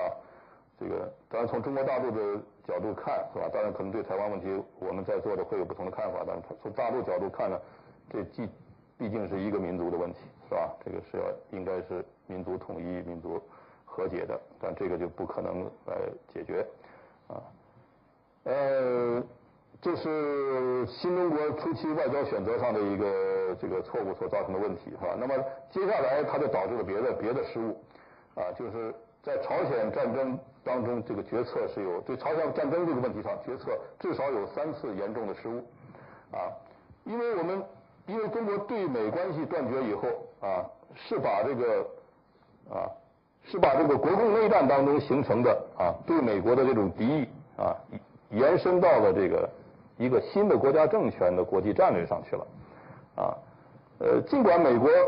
无意再进一步卷入中国内战，啊，甚至也没有承担一定要出兵防御台湾的这个义务，啊，但是中共一直就在这个啊，一九四九年前后就一直是以美国为假想敌的，啊，就是说我们他们当时中共是随时准备在渡江后向全国进军，啊，无论是往南打往那个。哪里打的啊呃沿海啊，在沿海地区或者在南部边境啊，或者在这个解放台湾的这个战役当中，中共当时是有一个解放台湾的战役计划啊，早晚都会可能和美国派来的这个啊干涉的这个美国军队去去打一仗的，是吧？所以这是中共一直的一个一个想法啊，一个一个那个啊，就认为美国会打给我们打啊，所以呢，当北朝鲜。愿意冒着同美军开战的风险去进攻南朝鲜的时候，是吧？那么，因为北朝鲜一开始也并没想在南朝鲜会碰碰到美军那么那么打，是吧？认为美国现在在南朝鲜也撤出去了，是吧？基本上没什么人了啊，我们一打就把南朝鲜打败，是吧？美国来不及派兵出来，我们就把朝鲜全解放了，是吧？所以这个当时金日成是这么乐观的，但是即使打啊，美国来得及做反应，也也也挽救不了他。所以他们愿意冒着这个跟美军开战的危险去从南朝鲜打的话，啊，这样本来不想支持这个冒险的啊，斯大林啊，就明确的表示说，最终的决定权呢，呃，取决于中国同志的同意啊，因为都是共产党人嘛，同志啊，说决定中国同志同意啊，斯大林一直不想不想让北朝鲜这么干啊，但是后来中国革命要胜利了，这个。金日成又这么一再的去去去去游说斯大林啊，斯大林最后就把这个球踢给中国了，说中国要同意，那你们就打，是吧？如果中国同志不同意啊，这个一切还要重新考虑啊，那意思就不能不能打。尽管毛泽东也知道北朝鲜的冒险啊，势必要影响到中国解放台湾啊，当时啊这样的一个战略意图啊，因为至少苏联的援助要给北朝鲜了，不能给中国了，因为那个北朝鲜要打了，是吧？呃，那美国打不打，怎么反应？毛泽东不一定估计的那么那么那么准确啊。但是但是至少解放台湾这个战役是受影响啊。这个从从这个苏苏联援助的角度也也要受影响啊。这个他是想到了啊。但是尽管斯大林是这么一个态度，尽管毛泽东是有这么一些估计，但是呢，他毛泽东还是同意了金日成这个计划啊。这个其中的原因之一呢，就是在他看来啊。呃，中共可能迟早是啊，可能同美军开战的，不是在这儿打，就是在那儿打，那么只是个战场的选择问题，啊，而这个啊，与其在中国南部或者在台湾海峡跟美国打，那还不如这个在朝鲜，因为朝鲜的山地啊，是对我们啊，对解放军对自己人来说是最有利的一个战场，啊，这个，这这就是毛泽东之所以要同意金日成打的一个一个原因啊，不是唯一的原因，很多。啊，当然这个决策呢，应该说是个错误决策，是吧？你去同意他打。呃，另外呢，第二个失误就是朝鲜战争上，第二个失误就是朝鲜战局逆转了以后，啊，这个北朝鲜被打垮了，啊，美国为首的联合国军开始向三八线推进的时候，毛泽东把中国是否出兵的这个决策底线定在美军是否过三八线，啊，他不过三八线我出兵，他过了三八线我就得出，啊，而这一底线的依据是什么？就是说，如果美国军队他敢过三八线的话，那么鸭绿江这个边界、中朝这个边界，他也未必就就就就不能过，是吧？你反正他能他能进到北朝鲜，他也就可能进到中国了。所以这个他就是等于会走日本侵略中国那时候的老路啊，先把朝鲜拿下来，然后再往中国打。所以，而且即使美国过了三八线，不过鸭绿江，不过中朝边境，那么长期的这个一个敌对势力的大兵啊，一一大群。大军压境，是吧？这个对中国也很不利啊，所以还不如中国先啊打出去，打出自己边境，到边境那边去打打一打再说啊。所以这个是毛泽东一个决策，就他老觉得要跟美国不打仗的，啊？这是他的一个心情。而这个底线，美军不能过三八线，这个底线的话，这个信息的传递就是我们说的，因为前前面讲的这个失误啊啊，没有取得美国的相信啊。可是呢，我们现在根据已经啊，美国已经解密的档案已经可以看出来，美国的总统和政府他们当时已经觉得是啊，不许战争啊，这个扩大出中朝边境的啊，不能打过鸭绿江啊。而美军在鸭绿江南岸完成任务以后。就撤退了啊，就回家，大部分官兵要回家过节啊。美军的整个是一个复要要在大战世界大战以后动动员复员的那么一个架势啊。防务就交给韩国军队，是吧？这个而且现在历史已经证明，中韩中国和韩国之间也是可以和平共处的，对不对？啊，并不是非打仗不可，是吧？就是中国现在也也是意识形态不同、社会制度不同的国家，那可以和平共处，是吧？这个啊。尽管如此吧，就当时的情况，历史历史的这个证明是吧？尽管如此，毛泽东还是决策要出兵抗美援朝啊。这个出兵呢，当然就使中美关系进入了一个战争状态啊。这个决策呢，其实是有推敲的余地的啊。这个中国大陆的学者呢，基本认为没有别的选择，只能出兵啊。呃，我觉得还是有有有有不出兵的考虑啊，可以有这个选择。啊，就是你不出兵的后果的话，也没有估计的那么严重，啊，呃，那么出兵以后啊，第三个失误就是在一九五零年的三月吧，大概这个时候哈、啊，中国人民志愿军打过了汉江啊，这是没想到是打赢了啊，推进到了三七线，过了三八线到了三七线啊，这个这个汉城什么都解放了当时啊，所以联合国这个时候提案就是说双方啊就地停火啊，这个然后呢这个呃在联合国一起咱们谈判解决，包括这个朝鲜半岛的问题。你们中国在联合国就谁来做谁来做代表啊？是是是大陆的共和国政权做代表，还是台湾的这个代表问题是吧？代表权的问题，以及这个美国军舰侵入台湾海峡这些问题，都都谈判解决是吧？就说要解决这个问题啊。那么这个当然，如果这个停火谈判，就意味着有可能是按照对中国有利的情况来解决了是吧？因为因为是要解决的嘛是吧？那就那就可能恢复中国在联合国的这个代表席位。是吧？然后美军撤出台湾海峡，这都可以谈下来的。因为中国当时是战争胜利的一方，正在向南推进的，啊，而美国是正在谋划夺回战场的主动权，而他的这个将帅是有决心、有信心，啊？认为已经发现了重中呃中国人民志愿军的弱点，是吧？就他们有弱点，那我们可以打赢他。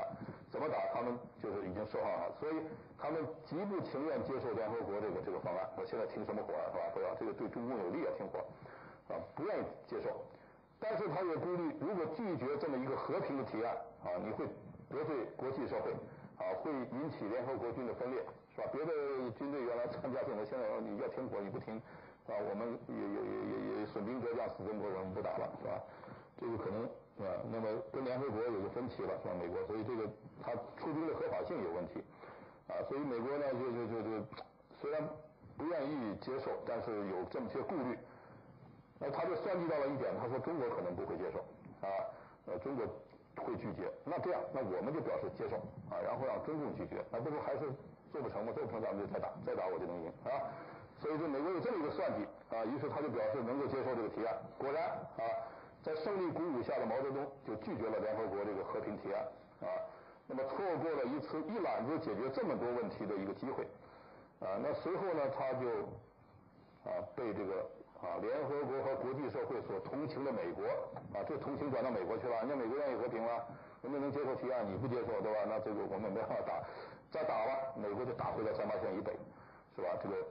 呃，打回到三八线以北，这个战争呢拖延了三年之久才解决，是吧？这个呃，不仅中国在这个停战啊，这个三八线大家知道，现在停战的这个线呢，这个大部分是在三八线以北啊，这个停火线啊，不是原来的三八线了，是吧？在五四完一条停的火。是吧？而且呢，中国中国志愿军的这个绝大部分的这个伤亡和被俘啊，都是在后面这三年产生的，是吧？出来的，呃，当然中国经济什么财政各方面损失都更大，是吧？呃，第九呢，我讲一下这个两次解放台湾的这个决策的这个事误哈，我们叫这个事误，就试一试这个呃行不行啊？就这个当然当试一试是可能会犯错误的，是吧？也也有些。在一九五四年，大家知道这个朝鲜停战以后，国际形势缓和，是吧？这个斯大林因为五三年去世以后，苏联的方针也变了，那也是谋求缓和。中国呢，接受了苏联的这个和平共处的原则，但是美国啊不理中国啊，你你和平共处嘛，我不理你啊。这个虽然日内瓦会议建立了这个中美大使会谈的这个机制，但是美国对这个会谈很冷淡啊，老是就无没有诚意，在中国看来。他并不想真谈，啊，所以中国也很恼火，觉得很丢面子，是吧？我要和平共处，你不理我，是吧？而且呢，中国担心这个台湾的问题长期搁在那儿就都不管了，那怎么办？就就会走上这个美国的一些人正在鼓吹的那个两个中国或者一中一台的轨道，啊，因为你这样越分下去越没人管，越什么，最后就，啊，所以而且也担心美国和台湾订立一个啊订约啊订约结盟啊订条约结盟，啊，那么中共就。有什么办法呢？他还是沿用自己内战当中的那个经验，就是说，啊，他认为这个经验是很成功的啊，这就是两手策略，所谓的啊，就是，呃，一手是打，一手是谈啊，我也给你打，我也给你谈啊，那么以打以打促谈啊，打打谈谈啊，这个大家知道这个国共内战时候，国共这一手很灵哦，啊，那决心要用大炮来测试啊，美国究竟敢不敢与台湾缔约啊？并且要用大炮去警告美国，说这个条约可不好定啊，这个盟友将将是一个大包袱啊，所以就决策要炮击金门啊。那么五四年这个这就是炮击呢，这个美给美国的印象就是这个中共啊很好战，比所有的共产党国家都好战，是吧？你你东德没给我打炮，苏联没给我打炮，是吧？你这个中国好打炮啊，那么就放弃了原来的犹豫啊，就是到底。要不要跟台湾缔约呀？这个就是很犹豫的美国哈，并不想缔缔结这个条约啊。这次呢，就决心用国际条约的方式，明确告诉啊中共什么是不能做的啊。美国对台湾防御，对台湾的防御承担了一个法律义务啊。那蒋介石台湾呢这些方面，他原来是要跟美国讨价还价，是吧？他订约他有很多条件，希望美国这当然能把他很多东西都包下来的，是吧？这时候也顾不上再讨价还价，因为看着中共可能打过来了，是吧？就是很快就签订了跟美国的这个协防条约，是吧？协防条约啊，美台关系由此反而得到了加强啊，并且是固定化、长期化啊。这个和中共当时开炮的那个初衷正好相反呢，是吧？你中共原来开炮是想的是什么？是吧？你想你想做的就是。啊，避免这个一中一台两个中国的局面啊，担心美国的这个跟他订约啊，这个以打促谈，打打谈谈，结果人家你这一打反而促成人家这个结盟了啊，订了条约了啊。但是这个条约有问题，就是美国没有明确的啊，在这个条约里承担啊，这个金门、马祖、大陈啊这些外岛的防御，美国没承担是吧？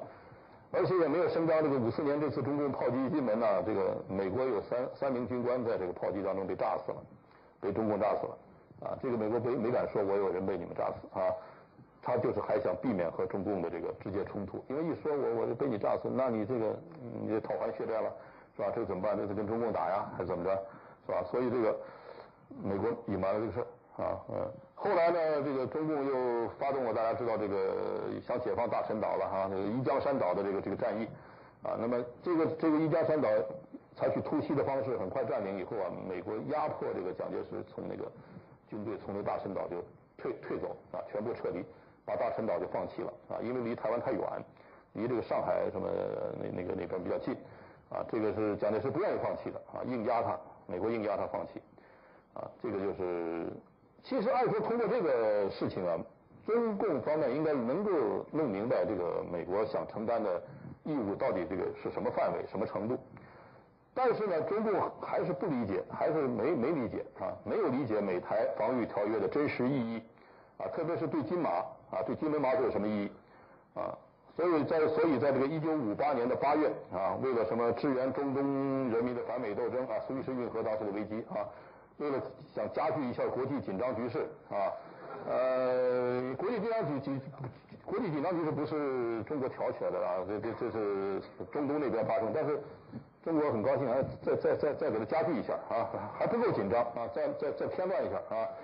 呃，为了给这个苏联、美国的这个缓和出个难题啊，你们不是想缓和吗？啊，你赫鲁晓夫不不反帝了，你想跟美国和好，我给你出个难题啊。我我我给你跟美国我我我炮击金门一下，我看你怎么样。另外就是想试探一下这个美台条约的这个应用的程度和范围啊等等吧，是吧？以及为了试探一下解放台湾的这种可能性啊，这个就还有没有可能性啊？这种毛泽东就再次决策啊，要炮击金门啊，这个历史大家应该熟悉啊，这是中共这个八二三的这个炮击啊，这一次呢这个结果是什么？结果就是美国迅速的做出反应，明的就是调兵遣将。啊，遣派遣军舰来这个呃协防台湾啊，来协防台湾，而且为金门的补给啊呃实实行护航，由美国军舰去护航。但是呢，护航不靠近金门海岸，只是离金门保持三海里啊，这个脱离中共这个炮击的这个距离啊，也是不想碰上中共啊。呃，而且呢，加紧迫使蒋介石，你干脆从金门马祖也退吧啊。这个也也撤离得了，你这个你就干脆远离大陆啊！这个时候毛泽东才发现这个不对劲儿啊，说这要真是把金门马祖就是蒋介石要放弃了，这以后跟这个国民党蒋介石就就离得就越来越远了，是吧？这台湾隔这么一道海峡，这个而且美国肯定现在已经明确他是派军舰在这里，那这个对双方连个连个就是互相接触的这种机会都没有了。啊，所以毛泽东发现不对劲儿，改变了初衷啊，就就推出一个什么，他就他自己这个呃想起的名字叫“绞索政策”，啊，就金门马祖我不解放，我不去登陆，本来想登陆的啊，说我不登陆，留给你啊，留给你呢这个呃，但是我呢要跟你保持一个战争状态啊，但是我也不是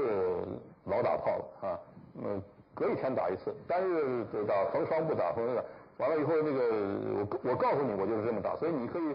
尽管放心的，在我不打炮的时候送补给啊，送什么换人都没关系，就象征性的实际上打炮就是，表示我们还在打仗呢，啊啊，完了这个炮弹呢，以后以后也不打他的工事，不打他的人，就打海滩，空海滩了放几炮，啊，最后也不用那个真枪实炮的那种炸药了，打的宣传弹，是吧？这炮弹炮弹一炸开，全是宣传品啊，这个蒋军士兵们赶快赶快投诚吧哈，你们过来以后这什么家里人等你们呢啊。呃，这这是一种就是打表示我们还在战争状态，但是不真打。然后你也你也别跟着美国人跑，别一中一台了，是吧？我们这个就就这么近嘛，是吧？哎，完了这个毛泽东也说了，说你你我们一打，什么时候我高兴，我我想踹你一脚的时候，哎，我就真的打两下。美国又得又得紧张一阵子，又得出兵，又得出舰，又得什么？你你还是要要要就是要考虑我的这个啊，我在这儿呢啊，我说。你还得跟我对话啊，还得跟我联系，还得跟我谈判啊，这是毛泽东的想法。那么对美台是这样了啊，我们就讲这个第最后第十个问题吧，就是这个对苏关系上的这个过度反应啊。这个过度反应啊，与这个冷战战略博弈上的这个一问手，这是我们要考虑的一个问题，就是说中国是不是该跟苏联这么翻脸啊？一九五九年，中国开始同苏联翻脸啊，分裂分裂，而且对抗。这个时候，中国所面临的这个国内外的困境啊，我刚才说了，并不比一九四九年这个轻啊，反而更严重。比如说，就这个美国压力而论，是吧？四九年美国对华政策还是等待尘埃落定和就是就观看呢，是吧？观望的政策啊，对台湾也撒手不管。到五九年，美国已经是在持续的对中国实行这个孤立、封锁和敌对的政策啊，这个是非常明确，而且持续的在做，一直坚持做的，并且同台湾确立了这个协防条约关系。啊，而中国国内呢，当时就是经济失调、饿虎遍地，是吧？这个大饥荒、阶级斗争呢越抓越严重，啊，这样一个时期，也就在这个关头，毛泽东还是敢于同苏联翻脸，啊，而高举这个反帝反修的大旗。什么原因呢？这主要的原因据说有两个，啊，一个呢就是理论意识形态方面的分歧，啊，就关于这个马克思列宁主义这个这个理解谁更正确啊？谁我们谁理解的对？啊，这个纯洁性啊，谁更纯洁啊？你你你这个背叛马克思主义，我坚持马克思主义啊。这个特别是在国际共产主义运动当时的这个战略应该是什么？谁正确？啊，这这个问题，那到底我们现在是处在一个战争，还是处于帝国主义时期，还是在战争与革命一个时期？啊，反正是这个，还是说可以和平过渡、和平共处啊？这个这个和平长入是吧？等等，这个这个呃三合一少吧，这个这个问题。当然，据说背后还有一个领导权的问题，就是毛泽东想跟赫鲁晓夫争夺一下对这个国际共产主义运动领导权，是吧？这个问题我自己不不这么看，是吧？毛泽东，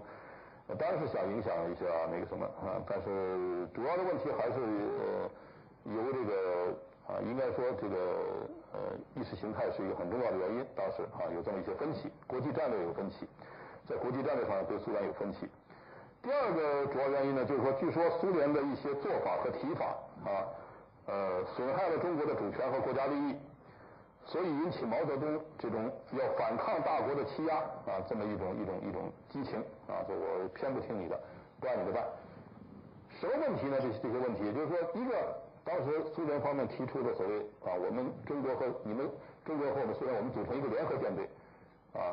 这个因为大家知道呃，苏联这个是承担了跟跟中国有防御这个义务的是吧？有这个消息，但是苏联没有一个在太平洋的这个不动港啊。所以他要出出太平洋的话呢，他这个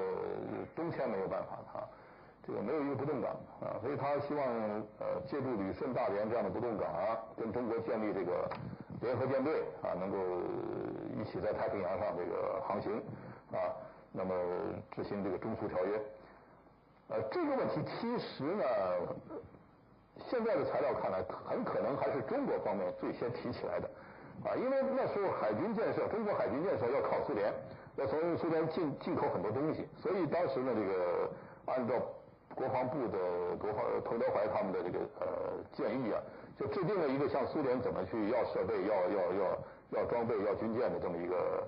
呃起草了那么一个照会吧，啊，这这这这这种这种。呃，希望跟苏联订这个协议啊，所以从这个引起来，呃，要建立这个联合舰队啊。虽然提出来，我们是不是可以建联合舰队？那毛泽东就敏感了，说联合舰队的话，谁指挥谁啊？啊，你说是联合，这中间有个有个司令在指挥，那肯定不能是中国指挥苏联啊。说你们这个打打过这么多大战是吧？中国舰队是是白手起家的，什么仗也没打过的，这个这个，当然还听你们指挥，那就等于我中国的这个海军要听你指挥嘛？是吧？这个他他是有这么个想法，啊，完了长波电台就是为了共同的防防御这个海疆嘛，当然要侦听这个对方的敌敌方的情况，所以要有长波电台，啊，所以就向中国方面也提议说，能不能在中国海岸的若干地方建立一些长波电台，共同的去侦测对方，是吧？这个这个呃，毛泽东也很敏感，说建长波电台，说这个是。就是以谁，呃，谁投资啊，谁为主，这主权属于谁，啊，说中国人玩玩不了这个玩意儿啊，不懂，技术上落后，所以肯定又是苏联人在在在操作，啊，钱嘛，中国也拿不起，也是你们苏联人，那这个等于还是苏联东西在在中国建了一个长波电台，说这个对我们主权有损害，啊，所以毛泽东也也提出很多问题来，啊，就投资这个是股份制啊，还是什么制啊，投资各占多少啊？谁指挥谁啊？后来毛泽东这个问题发了火啊，所以这个后来向苏联大使发了火啊。这个赫鲁晓夫听说以后，专门为这个事赶到北京来见毛泽东，就解释啊，说这个事情呢，都都是好心，是吧？都为了共同对敌啊，你不愿意就算了，就不见了，是吧？如果要见了，你就就你领导什么，你按你的方案，你说我投资多少，你出资多少，谁占了什么多少股份，你就按你的也可以，不见也可以啊，就是。但毛泽东就不肯不依不饶，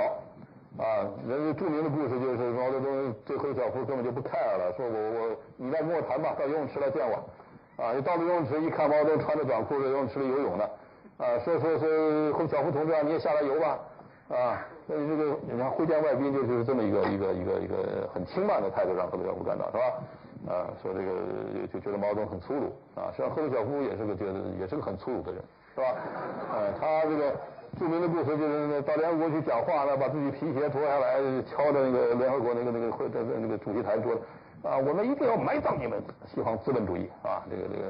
因为他觉得那个会场对他不友好，是吧？就敲皮鞋的那个主席台上那个，就就这个讲台上哈。所以毛泽东也很粗鲁，啊？所以这这这个很不礼貌的，也让让他们看来啊，这个问题是毛泽东不不肯不依不饶不肯原谅的问题啊。当然还有一个。当时因为台湾的飞机这个比较厉害哈，经常在这个中国沿海，尤其在福建这一带啊，这个出没啊，轰炸干扰，所以这个毛泽东原来是也是也是解放军方面提出来，是不是能请苏联这个帮忙啊？这个那么苏联提出来，我们可以有一个飞行旅啊，就进驻到福建去，如果你们需要进驻到福建的机场啊，到了以后就帮助你们在这个台台海上空这个作战防御嘛。是吧？啊，这个问题后来提到毛泽东那里，也认为是损害中国主权啊。那这个问题其实还是苏，也也是中国方面的这个呃提起来，而且呢，苏联说实话也可以理解成是种好意，是吧？你要那么在乎主权嘛，当然你可以拒绝就算了。还有一个，比如原子弹样品的问题，是吧？你本来这个一九五七年，是吧？这个嗯，苏联答应给中国提供这个原子弹样品啊，毛泽东要造原子弹呢，是吧？答应给给给你，不不光是提供技术、提供知识，而且提提供一个样品给你，是吧？呃，后来有人说是因为毛泽东五七年在莫斯科这个呃世界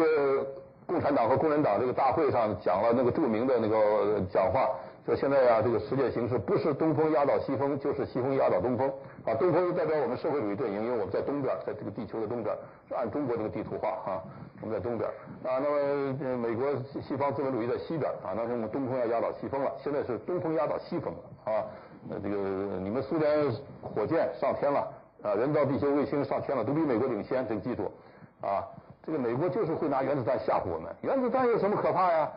是吧？原子弹，咱们。就你们美国有，咱们苏联不是也有吗？对吧？啊，是这原子弹不就是说炸死人吗？炸多少人？啊，这个地球它炸掉了一半的人，还有一半人嘛？啊，还有一半人还是要革命啊，他还要受压迫，还是有阶级压迫。只要有人，他就会有革命，有斗争，就是我们还是还是照样搞共产主义。啊，所以这个话说把何巧夫他们吓坏了。啊，说说什么什么东风压倒西风，这个你们中国在东边，我们苏联在西边。啊，说这样的话是是意思说你们中国要压倒我们苏联了，啊，有人是这么解释啊，有有人说何晓夫害怕说你们这原子弹怎么这么藐视，嗯，你们没有原子弹，我们虽然有，我们知道原子弹有多厉害的，是知道这个爆炸威力是多大的，是吧？说这个战争是毁灭性的战争，没有胜利者，而且很可能把整个地球毁灭掉，人类都毁灭掉，啊，不能这么开玩笑，所以你还想造原子弹啊？你别造了啊，不给了。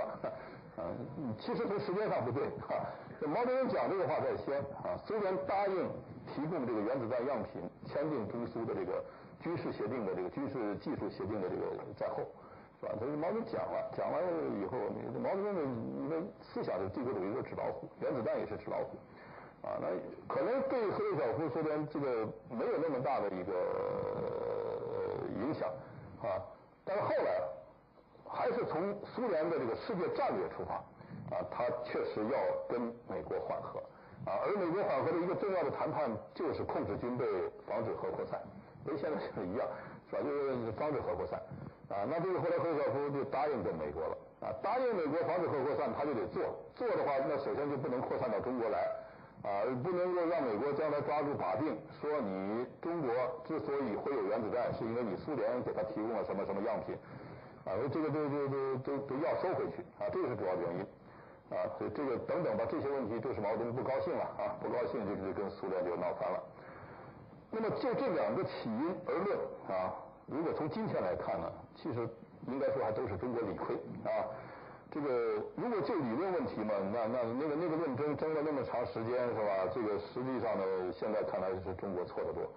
是吧？中国是极左了，是吧？主权这些问题呢，刚才我说这个问题，其实都是有点小题大做啊，小题大做。毛泽东就这个反应过度了啊，不需要做那么大反应啊。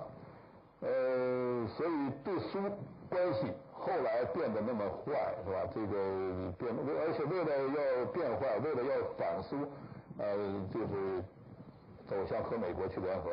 啊。那么这个跟美国联合也是付了很大代价啊，这个就不再说这是什么。最后又觉得美国也靠不住，而且才摆回来，摆到一个低度中立、低调中立这么一个立场啊。呃，这个都是中国这个政策、外交政策摇摆啊啊，我们可以分析出来，它有很多呃，应该说有很多失误在里边啊。那单就中美关系而言呢，我们也可以发现这个中国外交很怪哈。我觉得我知道香港的这个地方呢是比较讲讲讲讲这个讲风水啊。哎，讲这个讲一些什么呢？我我你要是讲这个的话，我我就是说，中美关系从四九年开始，差不多十年有一个变化啊，十年一变，而且每逢这个呃一九几九年的时候，就就会有有有有事儿，有大事儿，大事儿就导致大变化啊。一九四九年大家知道吧，是吧？这个是中美关系，那就是那么一个情况，是吧？就一边倒，是吧？就。要要要要要反美啊！这个联苏了，是吧？一九五九年呢，大家知道这个中国开始走向这个反美反苏，是吧？啊，呃，对，一九六九年是吧？中苏发生珍宝岛的这个事情以后，毛泽东开始决策要要联联美反苏啊，跟美国改善关系啊。而一九七九年呢，这个是中国和美国就是正式建交啊，关系正常化完成啊，中国完成了这个一条线的战略。呃，一九八九年大家当然都知道了，是吧？这个中美关系很大的一个震荡就是这个震荡啊，就是中国这个发生这个天安门这个这个这个事件了，是吧？这个这个我们叫风波动乱，是吧？呃，国外叫大屠杀了，叫叫什么也好吧，反正这个这个事情，美国马上开始带领西方对中国实行制裁，中美关系应该说跌到一个低谷啊，这个制裁反制裁进入这个啊，这个八九年，九九年呢，九九年。这个中国这个南斯拉夫这个大呃斯拉夫吧啊，那个大使馆被这个美国那个在在那个呃叫波黑战争是吧？波波波黑战争吧是吧？那个被炸了啊，那也是一个很大的，而且在这个前后发生了一系列的事情，包括那个中国那个商船银河号被美国去搜索呀啊，这个中国的运动员这个网球明星什么胡娜这个这个这个跑到美国不回来啊。呃，这个完了，美国侦察飞机二零零零年了，飞到海南岛上空侦察的时候，被中国这个飞机给撞了，是吧？这战斗机要撞它，这个自己中国中国的战斗机自己沉到海里去了，啊，这个也在于中国引起很大抗议，就是，呃，这个当然九九年这个大使馆这个事儿是是很大震动啊，呃，就是这么一个怪圈啊，这个也也很有意思的一个现象啊，怎么解释我就，呃，那我想香港人更更能解释这种事儿。啊，我我就讲到这里，那大家看有什么问题，欢迎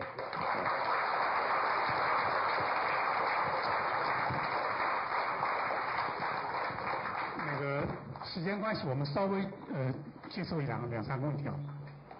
啊，我们知道历史有一个很重要的作用，就是对现实的指导意义。那么我想请问一下，今天这些反思对我们今后，包括现在中国和将来的这个外交政策有哪些启示的意义呢？哎。这这呃，就是我今天想讲的这个呃主题思想，就是这个你你要问的这个问题啊。呃，我想呢，就是说这个外交政策呀，要做明智的选择啊。首先它是可选择的啊，然后呢，要通过古今中外的这些历史经验呢，能够找到这个什么是明智的选择啊。不要认为这个外交政策只能这样，不能那样，什么没有没有选择余地，这个是。呃，另外的话就是我们不能不从这个历史，不从这个呃呃，比如说国外的同类的这这种就是古今中外的这种去吸取智慧，啊，这这这只是凭自己的经验去去去想，因为经验是有局限性的，是吧？呃，第三呢，就是要对这个呃自自身的这个局限性啊要有个认识，是吧？你就像我一开始说的这个，你中共掌握政权，是吧？它是有一定的局限性的，带着一些呃带着一些问题的。呃，那那最后我们通过这个历史的比较，我我们是看得出来啊，这个这个什么样的政策可能是一个对中国最有利的政策啊，然后呢，怎么样能够使这个决策的机制是一个比较的科学的啊，比较民主、比较科学的这个机制啊，那你这个问题就带出一个我原来呃没没顾上讲的一个问题，就是中国外交决策这么长时间呢，呃，它这个程序啊。嗯，有问题啊，就是说这个个人的这个领领领袖啊，最高领导人的个人的这个呃影响力太大，对这个决策，呃，基本上都是都是个人说了算啊，他想怎么做就就就怎么做啊，这这个嗯。好，我想问一下，为什么一九六九年的时候美国轰炸南斯拉夫？哈哈，这个问题当时就讨论的很热烈啊，这个。后来也没讨论清楚，呃，在我不知道香港这边怎么看，在大陆啊，呃，绝大多数人啊，几乎一边倒，就是认为是美国故意的，要向中国叫板啊，我们叫叫板挑衅，啊，就给你个厉害，给你个颜色看看，是吧？知道这个是中国的大使馆啊，呃，可能也怀疑说你这个电台啊，大使馆那边有电台啊。那电台在在在起这个什么报信啊什么，就像我们当初怀怀疑美国那个在解放区的这个领事馆的这个什么作用似的，是吧？那么就是嗯，为了为了给你炸一下嘛，这呃让你做不成这些呃情报的这些工作呃，给中国一个一个颜色啊。嗯，包括我们北京大学的一些教授，一些信息工程学的教授，一些研究这个这个呃计算机的研究什么决策程序，呃，工科理科的都都都都都通过他们专业来讲说这个呃炸大使馆肯定是故意的啊，因为这个不会是失误啊，因为你这个要发射这个导弹需要经过什么程序，这么最后肯定就就是就是故意看了你中国大使馆就炸过去了。我个人觉得是一个。呃，是一个失误，就美国方面的失误，就美国的那个操作上的失误。呃，这个失误在什么层次上呢？首先，他决策是政府决策啊，从总统到政府肯定没有要炸中国大使馆这样的一个决策，这个没有。军方可能也没有，军方的最高的这个这个这个指挥机构啊也并没有。但是具体到前线啊，这个因为美国作战呢，它这个呃指挥系统的机动性是很大的。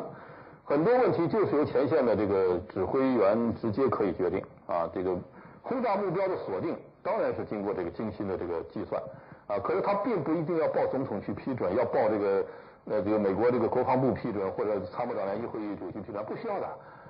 啊，也可能在这么一个很很很低层次的什么就就能够呃决定了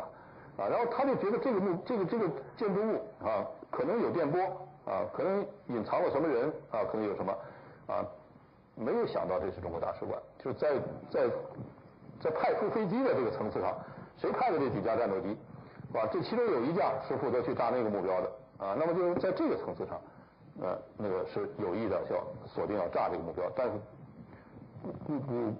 不知道这是中国大使馆，不了解这种的，在上面的层次可能就知道了啊。那可能这这个方面是出了问题啊，所以。是是一个误炸，就是用用用用那个要要从整体的美国政策来说，从政策角度来说是一个误炸，从战术上来说是锁定的目标来炸的啊。好，对不起，因为时间关系，我们只能一人一问一个问题。那位那位那位红衣服的女士。那好，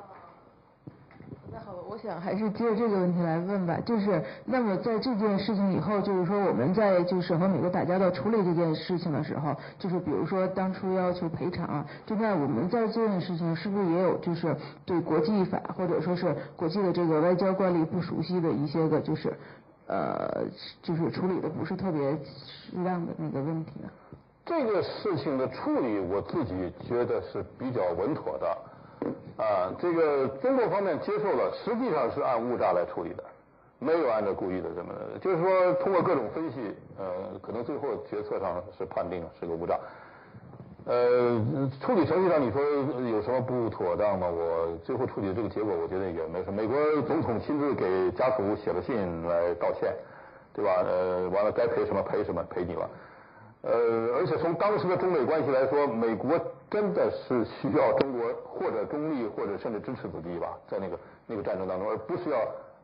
把把中国也牵到这个敌对阵营里去啊。美国那时候是要尽量减少敌人，是吧？那个俄国是明显支持的，支持这个自己的敌人，是吧？美国跟俄国在作对，完了再把中国惹翻了也来了，这个而且中美关系那个时候相对来讲是一个走上坡路。正在改善、正在好的这么一个，这大的战略关系上是这么一个关系，为什么会在这个事上来来给你搞坏一下呢？啊，呃，就刚才你那个问题，我就顺便也也也也接着再回答，就是从这个，呃，因为你判断一个一个一个是失误不是呃不是是误炸不是误炸，你得你得判断这个，你不能光从技术层次上来讲，这个导弹要是发射到你这个建筑物上，它它会是失误不会失误，那个不会失误啊，但是从政策上来讲，它不会去去故意炸你这个使馆，那个时候没有那个对美国人没有那种需要。而且呢，也对他也不利啊，有什么好处呢？是吧？对美国没什么好处啊，炸了这个，是吧？你你你这个能吓到谁啊？也吓不到谁，是吧？你呃，但是把中美关系搞坏了，反而那个时候是最不能搞坏的时候啊。这个中国方面的处理，我又比较理智，而且从那个情况来看，就是说明中美关系呢，到了到了二十世纪末这个时候呢，已经开始走向比较成熟的。一种关系，特别是这个危机处理的这种这种机制啊，这种经验啊，这种呃比较成熟了啊，能够处理这些危机，后面发生的就更多。嗯嗯。那这样最后一个问题好吧？嗯。这中间这位同志。你好，我想请问一下，您认为这当前的中美和中还有什么地方需要改进？还有像最近发生的那个格鲁吉亚事件，目前如果美国和俄罗斯双方关系紧张的话，您认为如果中国的那个